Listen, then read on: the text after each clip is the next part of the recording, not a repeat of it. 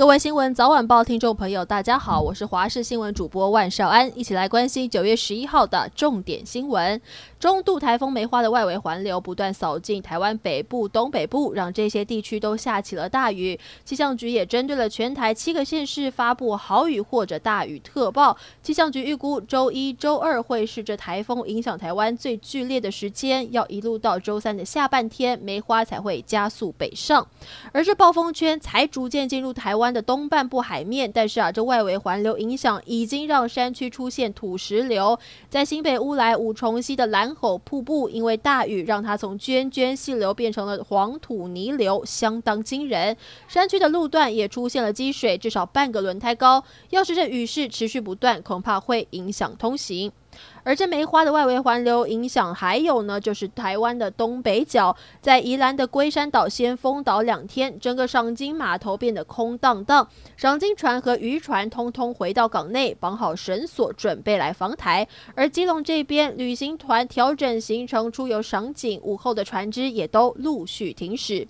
好，国际焦点带您关心，英国国王查尔斯三世在十号接受登基会议，宣告正式继位。查尔斯依照惯例在会议中签署誓言，成为英国国王以及加拿大、纽西兰、澳洲等大英国协成员国的元首。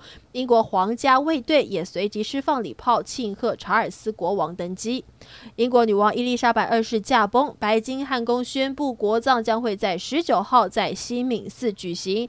当天礼拜一，全英国放假一天。目前知道，美国总统拜登、日本天皇德仁等等政要计划都要赴英国来进行吊唁。由于女王在苏格兰巴尔摩勒堡辞世，英国时间十一号，她的灵柩将会从逝世的地方先用汽车运送到爱丁堡的荷里路德宫，路程大约有一百七十公里，要开六个小时以上。而整个移灵过程，民众会夹道相送。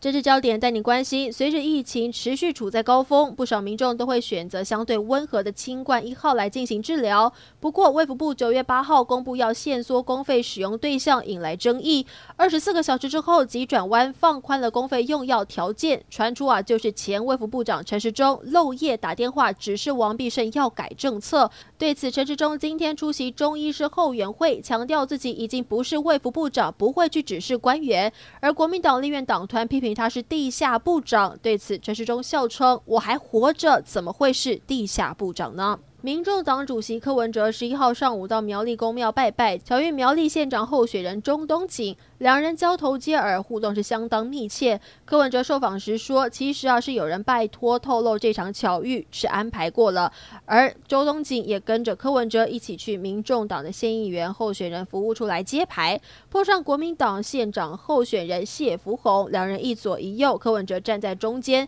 柯文哲和两人的互动引发联想，是不是有合作的空间？备受关注。台北市长候选人黄珊珊今天主打陆战，到东门市长来拜票，还碰到特地前来买菜加油打气的柯文哲夫人陈佩琪。不过，柯文哲虽然没有要选，却还是焦点。他批评蒋万安在立法院卫环委员会监督当时的卫福部长陈时中是蚊子叮牛角，拿陈时中根本没辙。对此，蒋万安不以为然，反击台北市政府对中央也常常是狗吠火车。